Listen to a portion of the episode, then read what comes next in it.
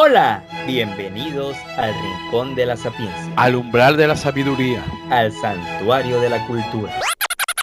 Ey, ey, ey, espera, espera. ¿No me dijiste que esto era de puras idioteces? Esto es Los Hijos de Krypton. Advertencia, el siguiente programa contiene lenguaje inapropiado, opiniones muy personales y alto contenido de idioteces.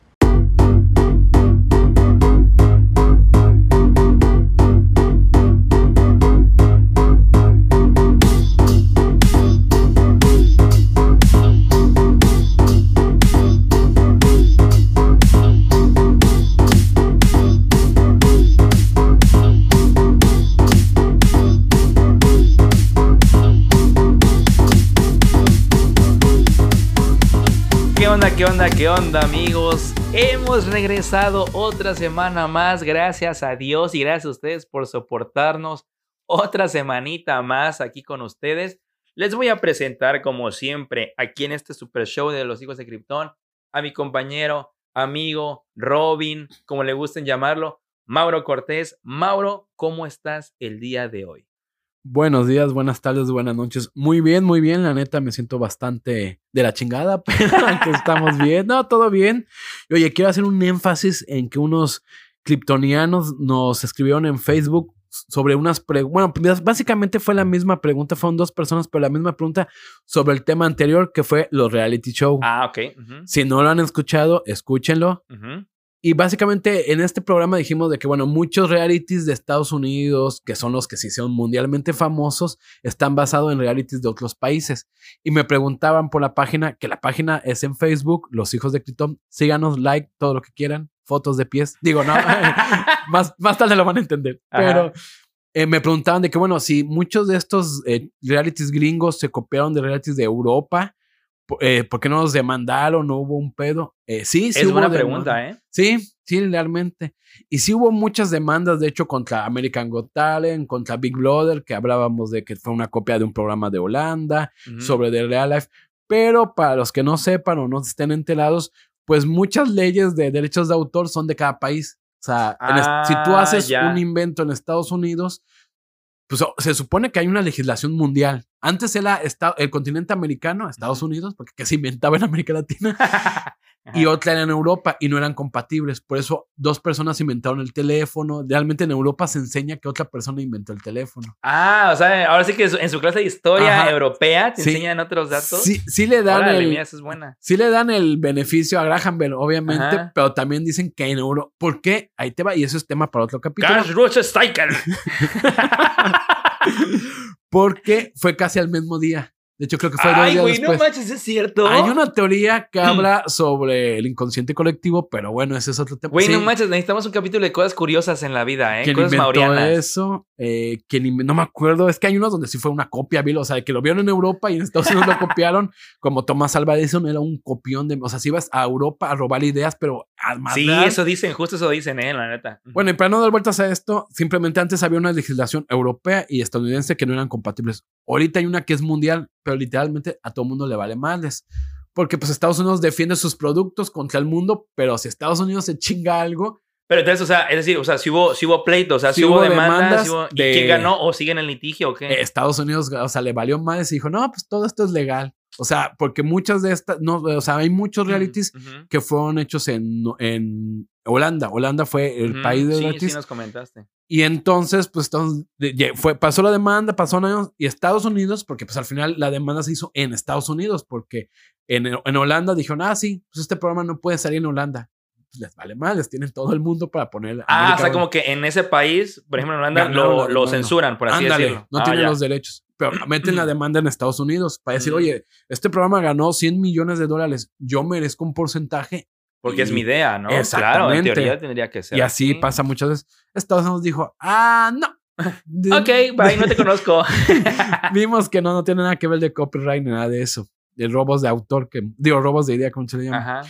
Incluso cuando se pusieron, ahora sí que como dicen, Sansón a las patadas, Simon Cowell o Simon, el juez de Sí, el de, ajá, de The Voice y toda esa madre. ¿no? este vato estaba en Inglaterra, es inglés según yo, Ajá, o estaba sí, en creo que sí, a mí no me- ajá. Y él es- hizo uno, una- unos realities de música con otro productor súper poderoso. Dijo, ah, pues yo voy a hacer el mío. De hecho, él hizo X Factor, Ujú. tuvo fama y dijo, voy a hacer un reality eh, Got Talent, ¿no? Que Ujú. conocemos. Y ahí se lo demandó. El otro productor dijo no. Dijo, ah, no. Y en lo que pasaba la demanda, el vato se fue a Estados Unidos y por eso el America Got Talent fue primero que el eh, British, Got British Talent. Got Talent. Porque este vato estaba demandado en, en Reino Unido y pues se fue a Estados Unidos, hizo el programa y tuvo un chingo de éxito. Ala, loco, es que toda esa madre de las patentes y esos Es- bújeros legales. Y al final Simon se hizo amigo del otro productor y dijo, va, te pago ya. Pues compartimos, ¿no? Compartimos ya, riqueza. Obviamente Simon se hizo puti mega Sí, millonario. O sea, sí, sí, loco. lo decíamos en el programa pasado, es de las personas, de las 500 personas con más dinero de, de- de entretenimiento, de todo lo que es. Entonces ya dicen que llegaron a un acuerdo económico fuera de litigio que le pagó unos millones. Dijo, ya, me quedo con tu idea y ya ching, no me chingues. Pero bueno, en resumidas cuentas, sí hubo un buen de demandas. Estados Unidos, el 90% las hizo a un lado. ajá. Y pues la demanda más famosa fue este con el Got Talent. Y pues bueno, así se alegró, pero sí hubo muchas demandas, pero al final ganó Estados Unidos y nos conquistó mediante su reality show. Punto. Pero bueno, ese es el programa del capítulo anterior, escúchenlo, está muy bueno. Está muy bueno, así está muy bueno, está muy bueno. Pero ¿de qué vamos a hablar esta semana, A mi ver, querido vamos a hablar, vamos a hablar, amigos, de el caso de Dan Schneider. Tun, tun, tun. Tun, tun, tun. Así es, este caso, pues, extraño de Dan Schneider. Pero, perdón, amigos, perdón. Un poco de Omi. no le hace mal a nadie, ¿no? ¿What? no es cierto. Mira, Mauro acaba de escupir su agua y se acaba de parar y largar de este lugar en ese momento, güey. No, no es cierto, todo bien. Mira, ya está Power Clear y dice, no, cabrón, ya. Pero antes lo- les vamos a dar un, un, un preámbulo, un pre de, de historia acerca de Nickelodeon. ¿Por qué? Porque Dan Schneider es un productor muy famoso, muy poderoso y muy prolífero en esta cadena gringa. Entonces vamos a ver un poquito de la cadena y entramos de lleno como, como Dan Schneider en sus programas y con sus actores y actrices. Van a entender los chistes más adelante y nos van a odiar. Ahí les va. A ver, miren. El primero de abril de 1979 se lanza en un nuevo sistema de cable en Estados Unidos y ahí nació Nickelodeon. Su nombre hace referencia a los pequeños teatros donde se empezó a pagar por ver películas a principios de siglo, que se llamaban de igual nombre que esta cadena, Nickelodeon. ¿El por qué? Porque se pagaba un níquel, que son 5 centavos de dólar aproximadamente. Al principio Nickelodeon transmitía contenido para niños de 7 a 13 años y tenía una pequeña sección llamada Nick Jr., donde el contenido era para niños, ahora sí que recién nacidos, a 6 años de edad. Después agregaron otra sección llamada Nick at Night para niños de 13 a 17 años, donde ponían programas viejos que habían tenido éxito hace más de una década. Hasta ese momento, todos los programas que transmitía Nickelodeon no eran de ellos, compraban los derechos. Tú, de pero de morro, de morro. O sea, llegaste a saber. O, no de morro, pero ¿qué les va? Nosotros somos gente grande y Así de, es. De familia humilde. Entonces, de, de jóvenes nos referimos como literal en la división que dice aquí Nickelodeon. A ver. De ujú. 0 a 6 años no, no existía el cable en México. No, no, o no. recuerdo. Bueno, nuestros, de 0 a 6 años nuestros. Ajá. Ah, sí, sí, exacto, exacto. Sí, Estamos pero hay hablando- gente que nos va a escuchar eh, más joven que va a decir, güey, yo vi a cable a los 5 años, ¿no? Si hay Entonces, gente deseada escuchando, no cierren el podcast y vayan a ver otra cosa porque no les conviene escuchar. Porque esto es clasificación R. de hecho. Nosotros yo creo que ya tuvimos hasta la secundaria, finales de primaria, Sí, en secundaria. efecto. Así es justo lo que de decir. y Que, que eran que como 12 años, ¿no? 12, ajá, yo 13 creo años. que dos, exacto, entre 12 y 13 años es justo la, la edad. Y muchos, yo creo que muchos se van a identificar con esto, y lo comentaba con Nacho, muchos teníamos el cable, veíamos el cable porque íbamos a casa de familiares pudientes con dinero que ya tenían cable. Así es, justo, justo. Así, mi, mi historia con el cable así fue, güey. Eh, iba yo a casa de un primo. eh, saludos, primo. Que él tenía eh, cable y, y fue cuando yo lo, lo empecé a ver y ya llegaba aquí a, a casa de todos ustedes. Nunca vayan, porfa. Em, y le decía, mamá, oye, es que mira que el canal tal, ¿no? Que si Warner, que si Cartoon Network, que si Nickelodeon, que si esto y lo otro. Y ya sea a tanto, a tanta insistencia, mi mamá así como que, puta madre, pues deja de estar chingando y vamos a ver ese pedo. Y ya fue que lo, lo pusieron, güey. Pero ahí te va. Ahorita voy a contar el por qué. Pero tú, desde que vistes el cable en casa de tu primo, ¿ya estaba las, el Nickelodeon? Fíjate que la No verdad es- no me acuerdo. Ajá, La verdad pero- no me acuerdo. Pero el Cartoon Network sí te acuerdas. Sí, fíjate que Cartoon Network sí me acuerdo. Sí. Porque yo tengo una teoría. Bueno, son dos. Uno, mínimo acá en México no pegó Nickelodeon llegando a los sistemas de cable, como que Nickelodeon, uno, o no era muy visto, o a ver si hay un radio escucha, un pot escucha, Ujú. Que no sabe esto. Según yo, también Nickelodeon, cuando llegó, mínimo acá en las zonas pueblerinas de Las México, zonas serranas. era como que el paquete, el segundo paquete. En el paquete básico, creo que nada más Diamante venía- Gold Plus. Literal, nada más tenía Cartoon Network. Según yo, después cuando llegó Nickelodeon, sí era como que ah, tienes que comprar el paquete más caro.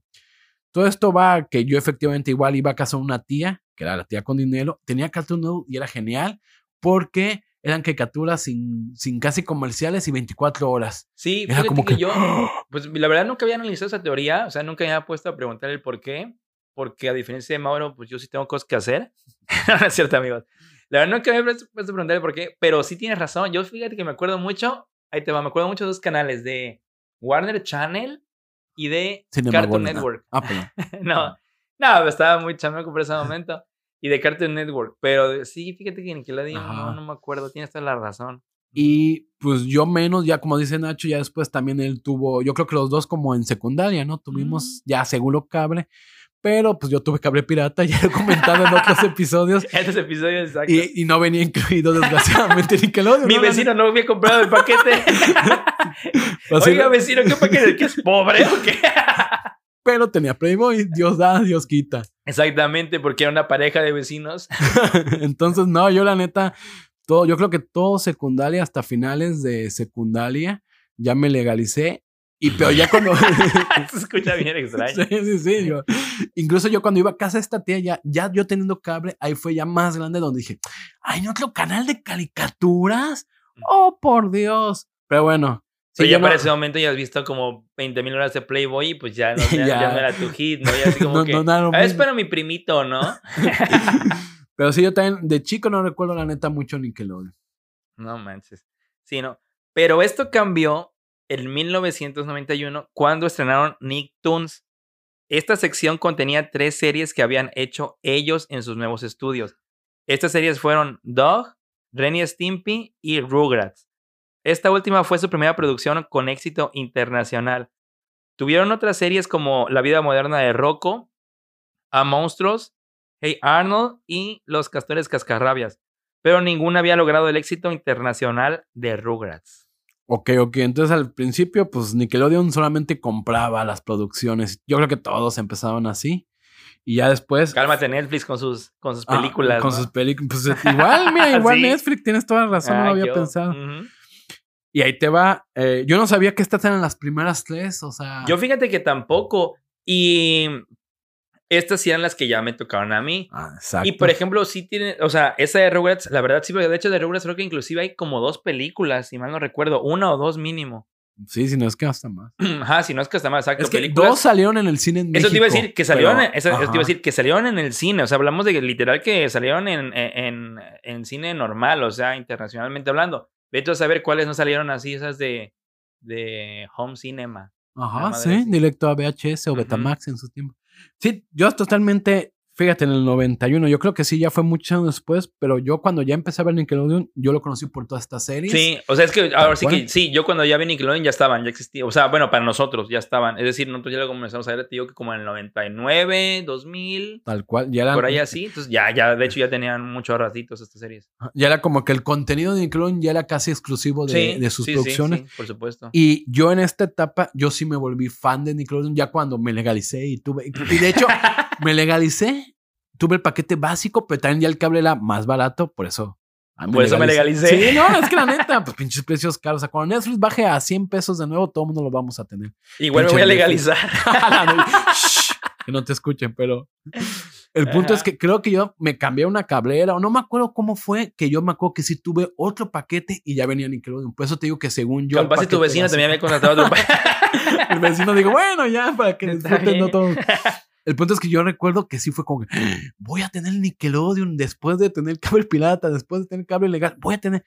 Y sí, te digo, creo que contraté un paquete más grande y ahí venía Nickelodeon que no venía en el básico. Y sí, yo veía mucho esta serie porque neta Cartoon Network no, nunca fui muy fan, la neta yo. De Cartoon Network nunca fuiste muy No, fan. lo veía porque era lo que era, pero, Ujú. pero Nickelodeon sí me cambió mucho y estas series sí me gustaban. A mí todas las vi, todas me gustaron un buen, de todas fui fan, así. Yo, la verdad, eh, nunca fui muy fan, pero sí las vi, todas estas. Pero ahí te va, yo las vi porque a mi hermana, tengo una hermana menor, que sí las veía. Entonces, eh, pues las veía yo con ellas. A mi hermana, de hecho, sí le tocaron de lleno. O sea, esto literal fue su Thundercats para ella. A mí, por ejemplo, no. A mí, la neta, me tocó más el Canal 5. Porque, porque México, porque pobre, porque lo que tú quieras. Pero me tocó mucho más el Canal 5 en mi infancia. Entonces, ya para cuando estaba este rollo, diría Mauro, lleva yo como en secundaria. Y así es, Mauro y ellos los veían en secundaria. Yo, la verdad, pues ya no, ¿no? Porque yo no soy Dan Schneider. Entonces, eh, pues la verdad ya la veía más porque pues mi hermana la veía, güey. Entonces ahí estábamos viendo toda esta programación de Nickelodeon. Y mi hermana sí era, de hecho, mi hermana completamente niña Nick, completamente, ella sí le tocó de lleno, completamente niña Nick. Fui a ver las películas de Rugrats al cine por mi hermana. Mi hermana veía a Nick Jr., mi hermana veía toda esta madre. O sea, mi hermana, ahora sí que le tocó la bonanza de Nickelodeon en México. Fue esa etapa. Yo creo que la, cuando llegó el cable fue la, generación Cartoon Network y ya la segunda etapa ya fue generación totalmente Nickelodeon. Mínimo aquí en México sobrepasó. Que fue la de mi hermana. Entonces, básicamente yo por, por ella las conozco, pero ya en sí no era una que. Así como que, ah, estoy yo aquí eligiendo qué ver, pues me voy a poner a ver Hey Arnold. La verdad, no. Entonces. Yo soy fan de Hey Arnold. Saludos a Monse, una amiga que también es fan de Hey Arnold. Y mira, lo interesante también es que sus primeras tres series, un hitazo. Sí. Lo chistoso es que Doug fue vendida, según yo, tiene una historia súper rara porque ya la que la cancelaron se la vendieron a Disney. Disney le intentó hacer, no pegó y no me acuerdo dónde acabó y fue un Creo que sí en Disney, ¿eh? Sí, sí. Porque tengo yo Disney Plus y, y, un, y ahora sí que scrolleando el, el, catálogo de Disney Plus venía creo que una película o, la, serie en sí de, de, de, Dog. Entonces yo dije, güey, esta madre no estaba en Nickelodeon, güey. Sí, loco se la Narinas. Y bueno, Rugrats, que fue un hit. Ah, no, Rugrats fue. Ah, ¿sabes también cuál otra? La de los Tom Berries, ¿no también es de ellos? Los Tom Berries, la ah, familia ah, pero ya fue más, mucho más, después. sí, estamos hablando que antes del 99. Sí, no, Rugrats fue un hitazo. O sea, Rugrats fue un mega hit. O sea, de hecho, mi hermana todavía hasta la fecha tiene playeras ah. con de esos de Reptar y con esa madre de Rugrats. Sí, no, fue un mega hit, güey, Rugrats. Muy bien hecho, Nickelodeon. No, la verdad, no es muy bien hecho, carnal. Contrátenme a mí, por favor. Dan, llévame. A ver. Dice, en, este, en ese entonces, Nickelodeon tenía una fórmula para sus programas. Que los programas pasaran en una escuela. Habían descubierto que a los niños les encantaba esto. Con el éxito obtenido, dieron luz verde a su siguiente generación de caricaturas, donde, donde desarrollarían perdón, el salto grial, que es nada más ni nada menos Bob Esponja. Pero este programa no es para hablar de dibujos animados, es para hablar del segundo gran éxito que tuvo Nickelodeon con producciones propias, los programas ya con actores de carne y hueso. A principios de los 90, Nickelodeon quería realizar un programa con niños, actores, obviamente porque su público era 100% infantil, y decidieron hacer una versión de Saturday Night Live para niños, con sketches y sitcoms. Y acá entra en escena nuestro protagonista. Una aclaración nada más rápida. Yo nunca en la vida vi ningún. O sea, ya, cuando yo vi de niño, que nunca vi programas como que de carne y hueso mucho en Nickelodeon. No. Yo no recuerdo eso, la neta. No, porque ya no es muy gringo. Sí, no, es muy gringo esa madre. Es súper gringo, pero fíjate que dirías tú, o sea, y lo, lo, lo comentaste hace dos minutos, que ves que fue como que la bonanza de Cartoon Network, de ahí la siguiente etapa fue de de Nickelodeon. Y para esa etapa de Nickelodeon de, la, de las live action, de los programas con carne y hueso, fue la etapa Disney después. Entonces yo siento que Disney ahí le ganó un poquito a, a Nickelodeon en esa etapa. Porque ya ves que aquí, vamos a hablar ahorita a continuación de esos programas, pero con la contraparte de Disney que tenía sus Hannah Montanas y sus Lizzie McGuire. Uy, excelente en serio. Entonces, pero sí. Pues vamos a hablar de, de Dan. Vamos a hablar de Dan. Del amigo Dan. Vamos a ver nuestro amigo Dan. el buen Dan. Dan nació y creció en Memphis, Tennessee, y fue a la Universidad de Harvard un semestre. Consiguió notas sobresalientes, es decir, era una persona muy inteligente, mm, como Mauro. Ojalá. Después de ese semestre regresó a Memphis y trabajó reparando computadoras. Mm, otra vez como Mauro. Él siempre tuvo el sueño de ser parte de la industria del, entretenimiento. Un amigo le comentó que en Los Ángeles necesitaban extras para unas películas. Dan se mudó a Los Ángeles y empezó a conseguir papeles de extras en diversas películas y programas de televisión. Con el tiempo tuvo papeles de actor principal o secundarios ya más importantes. En 1986, Dan protagonizó una serie cómica para la cadena ABC llamada Head of the Class, la cual tuvo un éxito fugaz. Pero lo importante fue que se convertiría en escritor de la serie y también creó su propia productora. En esta serie conocería a Alvin Hedge, un productor con quien se haría muy amigo de Dan. Alvin fue el encargado de realizar la segunda ceremonia de los Nickelodeon Kid Choice Awards. Con el paso del tiempo, Albi subió de puesto hasta ser uno de los productores con más poder en Nickelodeon e invitó a Dan a crear un programa para esta cadena. Dan retomaría la idea de hacer un Saturday Night Live de niños y este programa se llamaría All That. Esta serie consistía en varios sketches con actores de 5 a 10 años y la serie fue un éxito y lanzó a la fama a sus protagonistas Amanda Vines, Keenan y Kel. ¿Tú viste esta serie? No, en la puta vida que existía. No, no, yo sí, yo sí conocía que existía, pero yo nunca la vi. Porque ¿Cómo sabías que existía? Se me hace muy gringo. Es que es muy gringo, pero es que sí lo pasaba. Ya para ese punto ya estaba muy. ¿En serio? Sí, sí, sí, güey. No, a ver, a ver, a ver, a ver, a ver, hago un paréntesis. Ok. Yo ya ahorita haciendo la investigación vi los sketches, nunca en la maldita vida. Y se ve súper gringo, o sea, se ve todo. No, es ultra gringo, es ultra. Pues Saturday Night Live es ultra gringo. Exactamente. De por sí. Exactamente. eh, entonces, esta serie, cuando nosotros teníamos ya cable, ¿sí la pasaban en Nickelodeon? Sí, sí la pasaban, güey. No, sí, sí la pasaban. Gracias a mi memoria que borrió todo. ¿En serio? Sí, claro, sí, güey. No manches, no, Sí la pasaban. Lo que pasa es que te digo que pues, yo para este punto ya la verdad no me interesaba tanto Nickelodeon. Yo lo veía por mi hermana. Entonces, pero mi hermana, fíjate que como estaba, digo, más niña, ella todavía veía más las caricaturas. O sea, el lado que acabamos de decir, el lado de Bob Esponja que acabamos de decir, el lado de Rugrats, de Dog, de de toda esta onda. Entonces, ella las series estas, pues no, no le interesaban, ¿no? O sea, como que, pues dirías tú, era muy gringo, ¿no? es que ahí te va, yo también creo que no tuvieron nada de éxito en América Latina, ¿no? Pero, pero por ejemplo, en la programación de Nickelodeon, sí, la ponían así como que, bueno, y a continuación, eh, All That, y ya es donde mi hermana agarraba y le cambiaba, ¿no? Una madre así. Ah, sí, porque en Estados Unidos, según investigamos, sí es muy famosa. Aquí fue como que... Sí. Eh. Sí, no, aquí no tanto.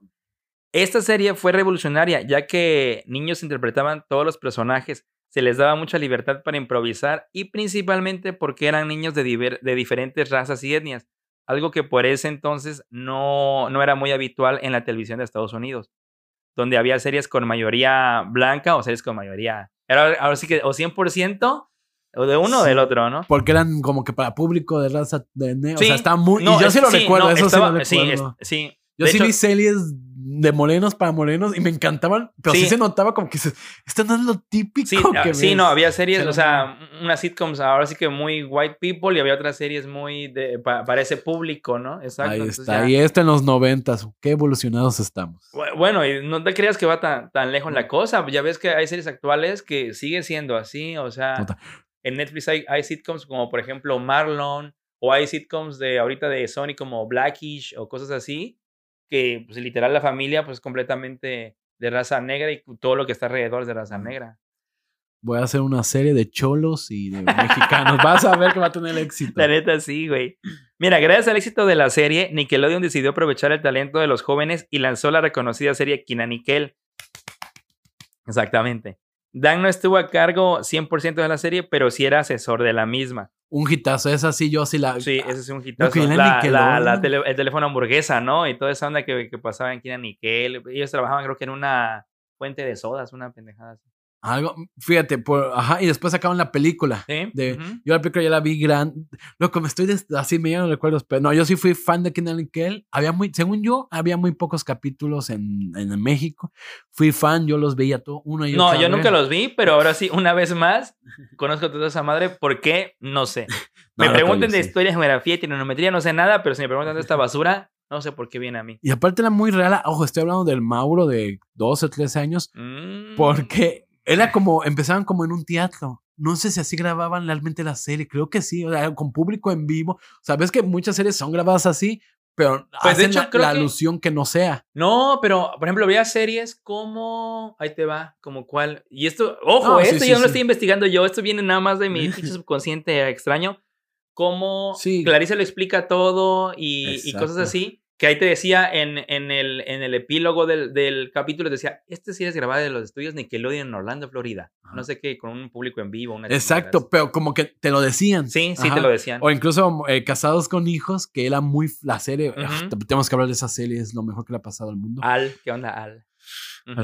Y, pero en esta serie, ves que muchas, como tú dices, como Clarisa, empezaba la serie ya como si fuera una serie normal. No sabías que había público en vivo.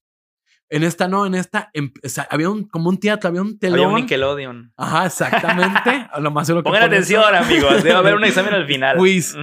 Y salían que eran Nickel del telón, como que hacían un pequeño monólogo súper gringo, el stand-up, digamos. Saturday Night Live. Totalmente. Ujú. Y ya como que se metí, se iban a los camerinos y se abría la carpa, la carpa roja, el telón, perdón, el telón se abría y ya veías a los actores y ya en eso como que hacían un zoom la cámara y ya daban un Sí. corte a lo típico. A mí eso me explotó la cabeza, fue, ¿cómo? ¿Esto o sea, qué está pasando? está- por? Dios que me Dan, llévame a mí, por favor. sí me explotó la cabeza. Yo sí fui fan de esta serie. Y ya mucho más grande, como tres años después, cuando vi la película de la hamburguesa, Burger Chop, no me acuerdo cómo se llama. sí, sí, sí. Puta, me yo dije, no mames, están juntos. Teléfono no". hamburguesa, Pero bueno, yo sí fui fan. Yo, Kenan y que los amo y los adoro. Kenan Thompson, te amo, hazme tuyo, listo. Saturday Night Live una vez más, Kenan, Sí. ¿no? Entonces-. Exacto. Porque para que no lo sepa, el actor, su sueño siempre fue estar en Saturday Night Live y pues ya está. en Lo Saturday logró, Night ¿no? Live. Exacto. Muy bien. Después Dan, nuestro amigo Dan, crearía The Amanda Show, la cual fue un completo éxito. Y recordar que esta joven actriz empezó su fama en la serie All That, que es la que estábamos hablando, y fue la primera persona a tener fuertes declaraciones contra Dan. Cuando Amanda Vines hizo la serie con Dan, tan solo tenía 13 años.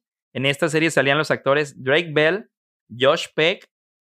Dan realizaría una serie con la misma actriz Amanda Vines llamada What I Like About You, que no tuvo el éxito esperado para la cadena Warner Brothers. ¿Viste esa Amanda Show? Amanda Show no la vi. De hecho, ¿Estaba chida? fíjate que sí. La neta a mí sí me gustaba. Yo sé. ¿En qué canal salía? Aquí en- Warner.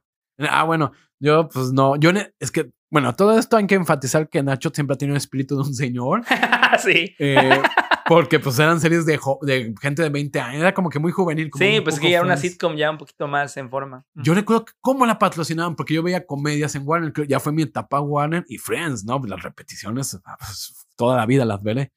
Y entonces, ¿cómo le dieron un buen de publicidad? Era como que la serie. De like Amanda. about you. Y salía en la cancioncita así como que muy jovial y todo el pedo, güey. ¿No te acuerdas de esa madre? Ok, no. y una vez iba un capítulo, me acuerdo que pero no me enganchó. Y era como que, es que es Amanda Vine. Yo en ese momento no la conocí. Es que para, para ese punto ya era muy famosa. Sí, no, no. Y yo tengo muchas amigas que veían sus películas que eran mucho como para el público femenino. De hecho, yo recuerdo a Amanda Bynes en, en What I Like About You, o sea, ya más grande que en, en All That, o sea, que ves que tenía, ¿qué dijo aquí? Como 13 años, una cosa Sí, así, 12 sí, sí. años. Ujú. Sí, ¿no? Y, hizo dos, tres películas grande. como... Hizo una con Cameron Es Díaz que muy pegó, famosa, pegó, ¿no? pegó Sí, mucho Amanda Bynes en muy- ese momento, o sea, ya con, en esta etapa de joven pegó demasiado, antes de que se pirara completamente. Y esto lo vamos a ver más adelante, com- Ujú. amiguitos. En el 2004 realizaría la serie Drake and Josh, por si no la ubican, ¿verdad? Con los actores de la, de la misma serie de Amanda Show, Drake Bell y Josh. Eh, esta serie cosecharía un éxito, ¡puf! Tremendo. Eh, y ahí sí ya no, yo ya no la vi, no nos No, tocó, ahora sí que, no, mira, ahí sí siento que ya Pero no de igual fue. manera, o sea, de igual manera, no la vimos ni tú ni yo, pero obviamente sí la ultra ubicas. Ah, Drake no, no, no, sí. Y no, y déjate, es como que la gente, mira, con todo respeto voy a decir lo siguiente. No, no, no hay forma de decir con todo respeto. La gente teta, tetísima, tetísima de nuestra generación, sí todavía la vio y la adora. O sea, yo sí tengo compañeros, amigos que son los que veían todo el tiempo tele, aunque estamos hablando ya, pues ya casi 17, o sea, ya Sí, bachillerato ya, ya, salías, ya, te ya. echabas una, una cerveza, aunque la en ese entonces no era ilegal, pero bueno, no estaba tan marcado. O sea, ya en bachillerato muchos sal- salíamos, era Ya, ya, no, ya, calle tú ya, ro- ya robabas tiendas de tu servicio, o sea. ya nos dábamos cochos vikingos del sí, Oxxo, ya, ya, ya saludos. navajeabas por menos de eso, ya. Historia real. Pero el punto es que, pero sí, la gente que, esa generación que todavía veía Nickelodeon, sí le marcó una etapa y dicen que sí es muy buena. Sí, de hecho tuvo mucho éxito, como dice aquí, la verdad sí tuvo mucho éxito.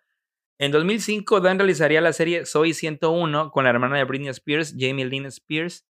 con también mucho éxito, considerada una de las series más famosas de Nickelodeon. Menos, o sea, ya me perdiste. Exacto, no, y es que volvemos a lo mismo. Ahora sí que todas estas series, pues ya nosotros ya estábamos mucho más grandes. Por ejemplo, digo que yo de por sí veía Nickelodeon por mi hermana y mi hermana ya estaba más grande. Entonces mi hermana, ya al no ver a mi hermana Nickelodeon, pues yo, imagínense, ¿no? Pues yo menos. Pero la verdad, son series con mucho éxito que, que sí escuchaste hablar más de una vez de ellas, ah, ¿no? Sí, sí, sí, exacto. Y realizó un spin-off de Drake and Josh con Miranda Crossgrove, iCarly. En la serie participaría la actriz Janet McCurdy, que también realizó acusaciones directas contra Dan. Más adelante vamos a hablar de estas acusaciones. En 2010, Nickelodeon le propone un contrato a Dan para que se convierta en uno de los ejecutivos más poderosos del canal. Con este nuevo poder realizó una nueva serie, Victorious, la cual se convirtió en un éxito inmediato y lanzó a la fama a Arianita Grande. Mira, Drake Josh es que te va, yo sí tenía, dirías tú, yo tenía una novia que tenía hermanos pequeños, mucho pequeños, o sea, seis años menor que ella, obviamente. Si había una, nosotros ya teníamos 18, 19 y sus hermanos tenían 12. Entonces ella sí consumió todavía mucho ese canal. Uno, eh, como decimos, ya no nos tocó a nosotros. Yo estas series para nada. Mientras más hablamos de series más actuales, menos. Dos, y tienes toda la razón, aquí en México ya empezó a pegar un buen el Disney Channel. Ya el Nickelodeon bajó. Tienes toda la razón, porque ya los hermanitos ya veían Disney Channel, Hannah Montana, eh, los gemelos Cody. Que bueno, yo me eché todas esas muy buenas. Ah, mira, ya ves. Por las hermanas de una novia. o sea, es que ahora sí que esa generación que consumía o que tendría que consumir este producto aquí en México consumió más el Disney en ese momento. Totalmente. No, yo de hecho sí como que vi uno que otro episodio. Es que yo soy muy curioso de que, ah, ah no. por ejemplo, para cuando estuve buscando información de esto, hablaban de un programa y yo sí vi como uno o dos, bueno, no, no completos, pero sí vi varios capítulos de Aldad. Ay, Snyder. No, no, no. Porque sí es como que yo soy de que esta madre fue famosa en Japón porque, o sea, me da mucha curiosidad. Ah, digo que quiero ver el por qué, ¿no? o sea, es tan buen producto como para llegar, llegar a la soy fama. mucho así, o sea, si a mí me dices que algo tiene fama, lo, lo voy a intentar, no te prometo, pero voy a intentar. Ah, no, yo no. Yo soy para nada curioso. Yo soy como Gloria Trevi, yo te creo, te creo, te... y bueno, después de esto, Snyder hizo otras series más con más o menos éxito, pero aquí vamos a lo jugoso, vamos a las declaraciones de denuncia. Tum, tum, Exacto. Una de las primeras eh, actrices en denunciar a Dan fue su musa, Amanda Vines, en el 2013, la cual realizó en Twitter varias publicaciones donde decía, todo el mundo habla de Harvey Weinstein, pero conozco a Dan Schneider, él es peor. En estas declaraciones, Amanda dice que el productor tiene cientos de fotos de sus pies, que fue violada varias veces, por lo cual tuvo que abortar y por lo mismo tiene dificultades para ser madre hoy en día. Estas acusaciones no dieron mucha importancia debido a que en esos mismos días Amanda también declaró que su padre la había violado y que tenía una orden de restricción en su contra, lo cual no fue cierto y ella escribió días después, perdonen mis tweets recientes, el microchip de mi cabeza me hizo escribir eso. Amanda fue hospitalizada y la diagnosticaron con bipolaridad y esquizofrenia. La gente por lo mismo no dio tanta importancia a lo hecho por Amanda. Fíjate que uno, como tú dices, fue muy gringa, muy famosa banda, además tuvo mucho poder. Yo, pues no me tocó, no me interesó, la neta, de su tipo de, películas. Pero sí, o sea, sí te saca de onda que ponga esto. Pero yo estoy de acuerdo, o sea, si es, con, obviamente con sus diferencias muy grandes, es como una patinavidad. es como que pasó todo esto, pasó todo esto, y al final, es que un microchip en mi cabeza, incluso, obviamente ya no se hizo una investigación más profundo porque no es el chiste y también no, quién sabe qué tan cierto sea. Eh, se supone que un tiempo Amanda Bynes empezó a abrir unas cuentas en Twitter, en Facebook, pero con otro nombre y empezó a decir, es que me hackearon el tweet, todo lo que están escribiendo eh, fueron mis papás eh, y me están haciendo esto. Y ella subía fotos de ella, o sea, así de que, ah, pues ahorita estoy en un departamento de un amigo y subía una foto, aquí está la prueba. No le creía, no, según yo no tuvo tanto auge esto. Incluso subió fotos de su licencia de conducir, su ID, su pasaporte. Ahí está, tengo esto. Muchos dijeron, bueno, haz un en vivo, ¿no? O sea, haz un, sube un videito hablando de esto y nunca lo hizo. Muchos dicen que sí fue cierto, esta cuenta alterna, o muchos dicen que no. Pero estamos de acuerdo, y ojo, ojo, aquí vamos a entrar en polémica. Ni los hijos de Krypton nos hacen responsables de los comentarios de Mauro ni de Nacho. Es correcto. Y no va, el, el chiste de esto es que no vamos a defender, vamos a hablar de las cosas como son. Como imagínense que les dicen que su mejor amigo, una chava subió unos tweets acusándolo y después escribe que tiene un microchip a esta chava que lo acusó y después sus papás mismos dicen que está enferma y ella se va a un reclu- bueno, un hospital mental, perdón, y resulta que tiene esquizofrenia y es bipolar. Yo hasta ahí tiene cierto sentido que lo que haya dicho los tweets no tengan como mucha, no se haya hecho mucho, mucho bolote, mucho auge, porque pues estaba medio sacadita de la cabeza, mi querida Amanda. Exacto. Es, que justo, o sea, justo con lo que acaba de decir eh, nuestro compañero Mauro Schneider. Em, es cierto. No, es que mira, lo que pasa es que uno, dirías tú, sí, tiene razón, entonces esta madre es muy gringa, así que si hay gente que no lo ubica toda esta madre, pues ya aquí lo, se va a dar cuenta. Pero Amanda Bynes, pues llegó a un punto donde sí era muy famosa, güey, o sea, muy famosa. Y también, ¿qué pasa con la fama? Que ya ves que te va permeando en la cabeza, o sea, con, con drogas, con cosas de la cabeza, todo este pedo. Hay que recordar, porque también pasó con Disney y todas esas ondas, estos actores, cantantes, actrices, todo este rollo, que comienzan de muy niños, también suelen tener ciertos problemas porque pues te van robando la infancia, te van creando conflictos, te van explotando hasta cierto punto porque pues no deja de ser un trabajo y tal. Entonces también no sabemos su- sus papás qué pedo y tal. O sea, digo todo esto para llegar al contexto de que Amanda llegó a un punto donde explotó. Sí, eso creo que es.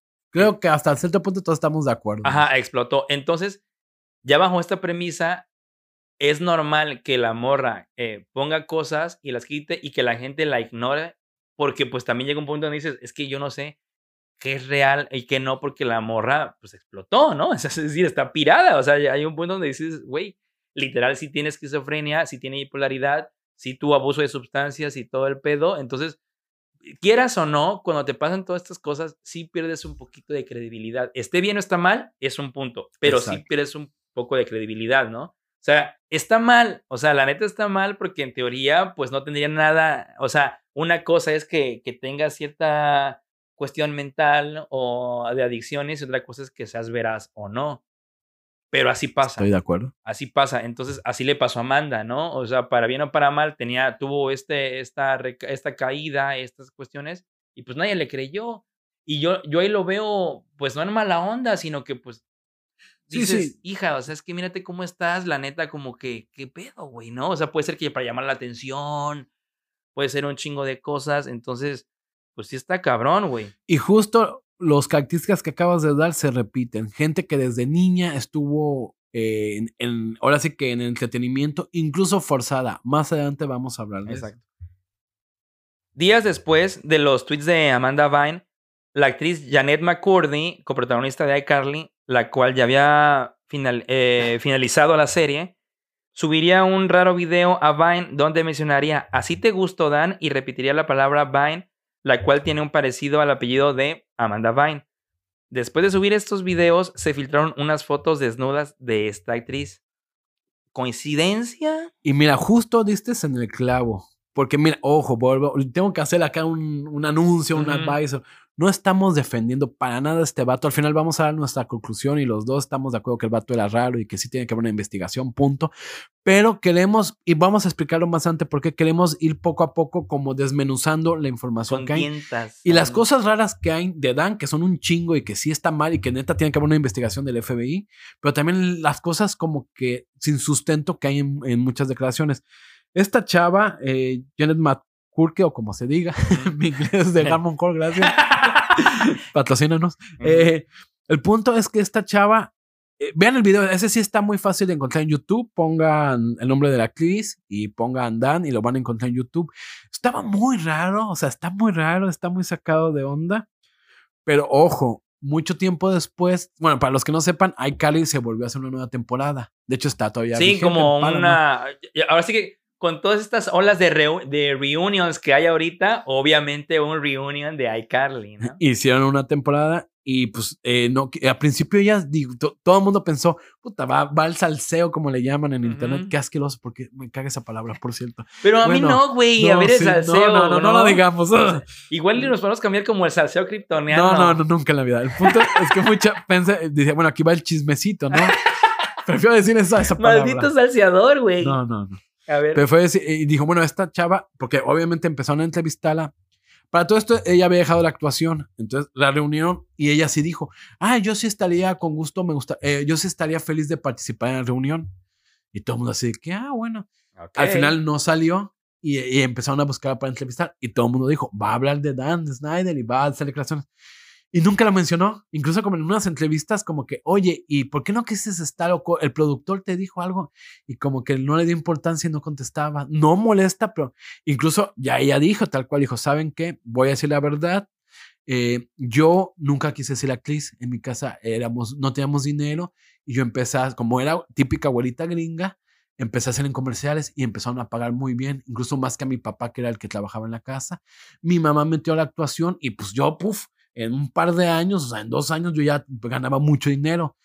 Y un momento donde yo dije, mamá, que yo no quería seguir, pero ella me obligó a seguir por el dinero. Entonces, y ella misma lo dice. La yo industria del entretenimiento gringo. yo crecí traumatizada, yo crecí molesta. Y hubo un tiempo en donde yo ya hacía Cari, pero ya no estaba a gusto, pero pues daba mucho dinero, lo entiendo. Y en eso falleció mi mamá. Entonces, hasta ella misma lo dice, como que mi impulso, porque yo, yo, yo no estaba a gusto, pero lo hacía por ella. y por la mi quería- mamá, ¿no? Entonces, Lo hacía por mi al, al mamá. irse mi impulso, ya todo se desmoronó y vámonos a la chingada, ¿no? No, y, y no Qué la chingada, fuerte. no la chingada, pero sí, justo usó la palabra desmoronó. Dice, mi, mi idea de por Claro, qué estoy es aquí que sí, se sí, desmorona. claro, por supuesto. Normalmente todos tenemos un impulso en la vida. Es, Cuando ese impulso se te va. Sí, no, todo. O sea, yo siento que todos tenemos, o sea, hago ciertas cosas, trabajo, no sé qué, por mi esposa, por mi familia, por mis hijos, por mi madre, por mi padre. Cuando ese impulso se te va, puta. O- Ujú. ah, dices, ¿por qué estoy acá? Sí, claro, por supuesto. Ella, obviamente, ella era millonaria, no, no la puta super millones, pero ella era millonaria y dijo, ¿sabes qué? Incluso ella tuvo después un programa con una actriz de Victorious, creo que la Ariana Grande, de hecho, y ella no tuvo nada de éxito, creo que tuvo una temporada. La de Sammy Cat, una madre Esa así. cosa. Ujú. Ah, ok. ujú. Y creo que, no sé si tuvo una o dos temporadas, incluso se dice que se terminó porque ya esta actriz, Janet eh, ya quiso salirse, quiso renunciar, renunció. Bueno, y el chiste de todo esto, aparte de las bonitas palabras que nos hacen reflexionar sobre nuestros impulsos en la vida y por qué estamos aquí, el impulso de todo esto es que en toda la entrevista ella nunca mencionó al productor y todos Nunca como dijo que, Adán, ¿no? O sea, Ajá, todo el mundo dijo- esperando, así como que estaba relamiéndose los bigotes, ¿no? Para ver qué decía. como decir, no mames, como decir, no quiero porque todo esto está relacionado con el productor que me violó eh, varias veces o me obligó a hacer cosas o no mencionó, incluso no mencionó ninguna molestia, todo lo, lo mencionó a justo lo que tengo que decir, que está muy chido, pero entonces hay como que mucha gente se quedó como que, ¿qué onda? Está rarito. Punto com. Así es. Y sería en el 2016 con la teoría de conspiración del Pizzagate, que por cierto, hablamos de ella en un capítulo, no me Sí. acuerdo en cuál, En el de Facebook. en el de Facebook. Ahí Pero está. si quieren uno especial, estaría muy chido hablar. Si quieren, o sea, escúchenlo por favor. Después de esto, escuchen el de Facebook. Si les gustó y quieren un especial más de esta onda del Pizzagate, estas conspiraciones raras, por favor, en el Facebook, que al final lo vamos a decir y ya.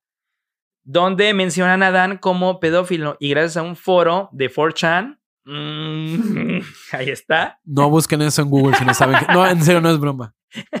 donde usuarios de Internet empezarían a, a buscar cosas raras en los programas de Dan, encontrando muchas tomas referentes a pies, chistes de doble sentido o incluso situaciones un tanto incómodas para los actores. Y es donde empezó ya todo esto, ya en sí, el rejuego este de Dan Schneider. Exacto. Una, una super recapitulación. En 2013, Amanda va en- como que pone los focos rojos sobre él, pero pasa desapercibido porque pues estaba loca. Sí, porque Con todo pirada, respeto. sí, sí, sí. Cuando salió lo de Janet McCurdy, empezó el boom. Sí. Empezó en redes sociales y he de decir que yo investigué en ese entonces, un poquito después de ese boom. Mm, Y- esas fotos.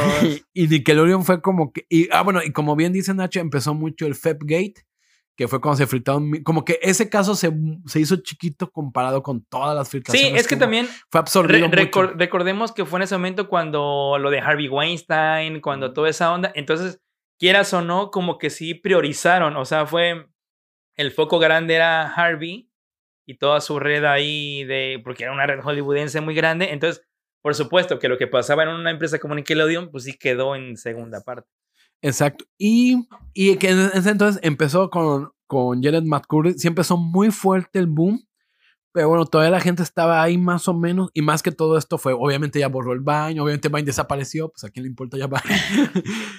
y ya fue como bien decimos en Pizzagate, donde se hizo el boom. Y eh, en este momento las comunidades de internet hacían como un collage de toda la información, empezaron a hacer videos, empezaron, y ahí fue donde yo, Mauro Cortés, empecé a darme cuenta de toda esta información y sí empecé a ver que había mucha información y está muy cabrona. Aquí queremos hablar un poco de las cosas que más se le acusan a Dan. Y ahorita vamos a hacer varios, varios temas. Sí, a ver, ajá, primero, primero, a ver, Mauro, te iba a preguntar, ajá, primero, entonces ya, ya quedó el presidente de Dan Schneider como productor de Nickelodeon, importante, creador de contenidos, de shows muy cabrones. Muy, muy bueno. Exacto. Pero a ver, em, ¿cuál es el lado oscuro? O sea, e, el motivo por el que estamos aquí, ¿cuál es el lado oscuro que están diciendo de Dan? Los internautas encontraron, vamos de lo más suave a lo más alto, encontraron que el vato era un fetichista de pies. ¿Por qué? Busquen Dan Schneider eh, like en YouTube, Dan Schneider Foods y van a encontrar una compilación, pero te estoy hablando de, o sea, tuvo que te gusta 10 series de varias temporadas. Hay más de 100 clips donde salen piezas, y no estoy exagerando. Pero, ¿quieres decir todas o quieres que te interrumpa una por una? O sea, digo, todas las acusaciones de Dan o, o, vamos Ah, no, vamos una, por una, vamos una ah, por, ejemplo, porque te va, con esto de los pies, ya ves que en Estados Unidos la banda es muy así. Hashtag Quentin Tarantino, ¿no? Por ejemplo. Sí, sí, sí. Entonces, no sé, o sea, e, e, eso, eso ahora sí que eso, ese fetichismo de, de, pies como que siento que es muy débil. O sea, débil en el sentido de que eso medio Estados Unidos creo que lo tiene, güey. La neta, la banda es muy así. Estoy totalmente de acuerdo. Yo tampoco lo veo tan wow.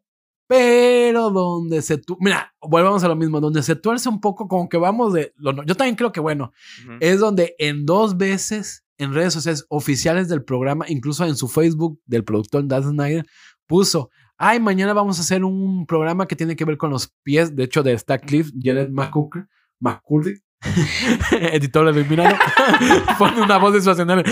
Jared McCurdy, de Google Translate, Jared McCurdy, cada vez que diga su nombre. Gracias, editor. Entonces, en un programa de ella, de Sammy Cat, esa madre, puso en el Twitter oficial, chicos, mañana van a salir los pies de Sam. Pero para esto, mándenos sus fotos y las mejores fotos vamos a hacer una sección especial. Ya cuando le pides a una audiencia infantil, hay fotos de pies y es como que, ¿what? Cringe total. Y volvemos a lo mismo. Que él ponga pies, dices, ah", no que esté bien o mal, pero bueno, no es del, del realómetro es un 5. Sí, es, débil, es, 5. Ya que tú le pidas, yo creo que cuando metes a tu audiencia es como que. Que tú le ah. pides audiencia a Nickelodeon, que es una audiencia infantil, güey. Fotos de sus pies. Pues, ¿qué quieres ahí, cabrón? ¿Un collage? ¿Qué, las vas a coleccionar o qué pedo, güey? Aquí ya vemos que el vato era un, fetiche y un ralito de pies. No hay duda. Mira, pero hasta ahí, hasta ahí es como que, ahora sí que como vamos, ahora sí que de lo menos a más, sigue siendo un poco, o sea, sí es ya, o sea, es más raro que el fetichismo solito de pies, sí es más raro, pero escala nada más como que una, dos, tres rarezas, ¿no? Pero no es ilegal. Exacto, ándale, justo, justo que se en el clavo. Es, es, es raro, dices, mmm, este güey como que la neta no me convence. no lo invito al bautizo de mi Ándale, exacto, como que ya no va a ser mi compadre, ¿eh?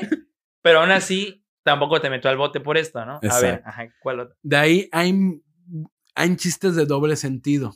Y sí, chistes totalmente de doble sentido. Chistes, estoy hablando de chistes, no tocamientos, que ahorita vamos a eso, porque también hay. Oh, por Dios. Pero hay chistes de doble sentidos, que hay muchos que yo no le veo el doble sentido en general, o, son como de niños. Por ejemplo, hay uno muy famoso del de Cali donde el personaje masculino niño empuja a Carly y sí como que agarra un poco de las nalguitas y como que le está empujando. Normal no se ve nada. Y dice, no, es que estás muy pesada, que no sé qué. Ay, no, porque me dices pesada, que no sé qué.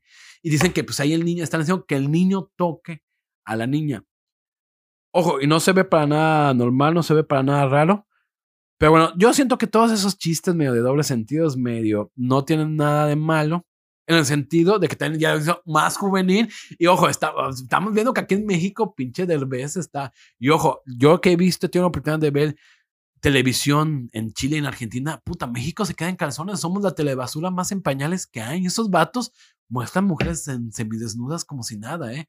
Maldita sea México. Vámonos a Chile y Argentina. Sí, buscan ahí programas de Chile de noche. Bueno. Mm, doble senti- hablando de doble sentido.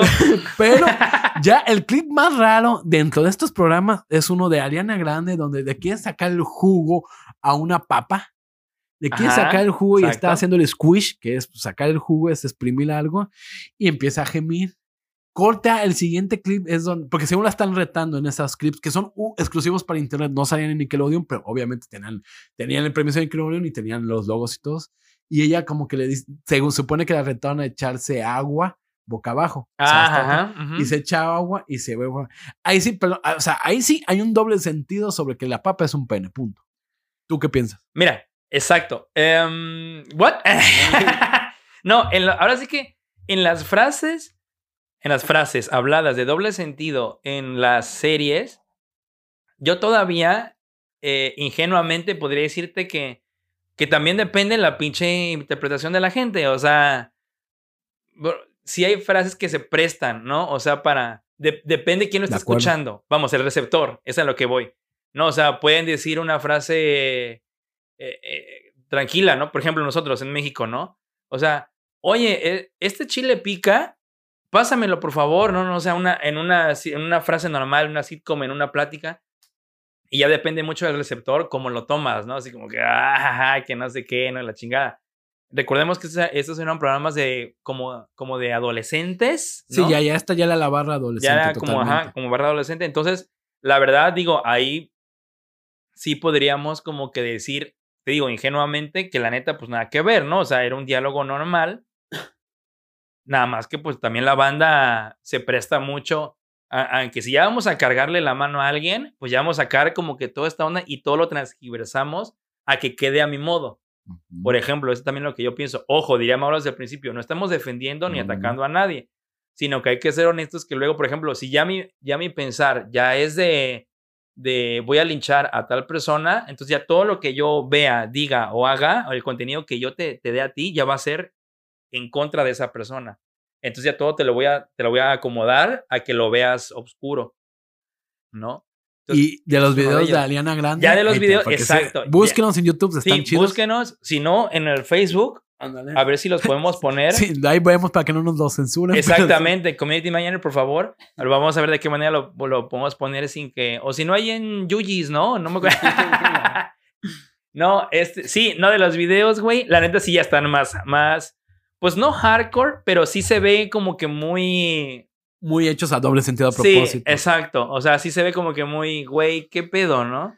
Y ahí vamos en el rarómetro. Ya sube el rarómetro, o sea, ya sí, sube, Sí, sí, sube rarómetro. pero no sigue siendo ilegal. Exacto, exacto. Es que sí, eh, va- vamos a partir de que O sea, vamos a un pues- punto que es legal y que es ilegal, ¿no? sí, Entonces, no, pues es que tal cual. es muy raro, pero al mismo tiempo tampoco es, eh, ojo, tampoco es ni pornográfico, ni Ah, no, no, no, ni nada.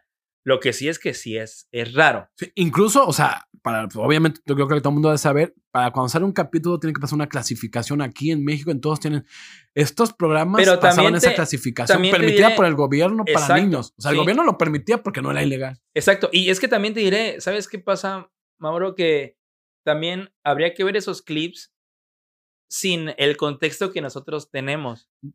Por ejemplo, tú porque ya investigaste esta madre, ya conocemos a Nash Schneider, nosotros porque estamos hablando de ello aquí, ustedes van a ver ese clip ahorita que nosotros le estamos mencionando esto.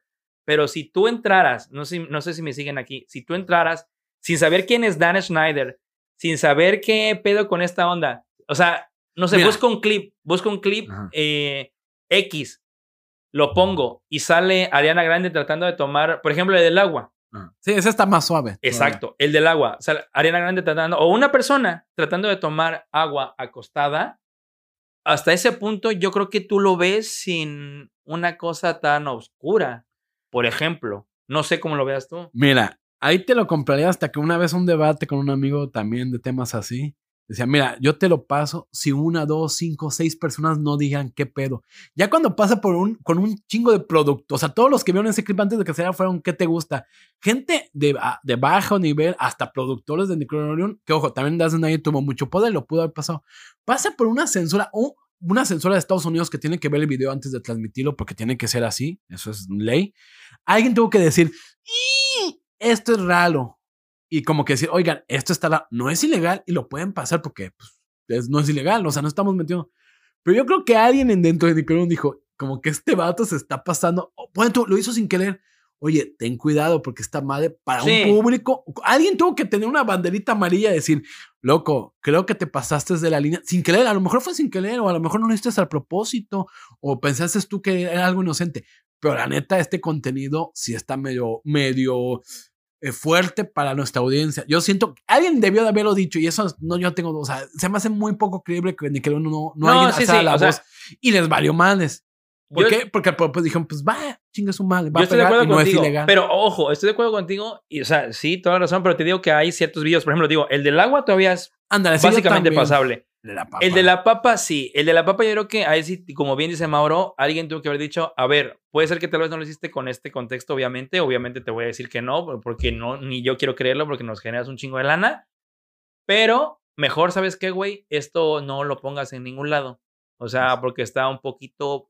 Alguien lo puede tomar a mal. Exacto. O alguien puede empezar a investigarte y sabemos que eres un pedófilo. Pero- y miren.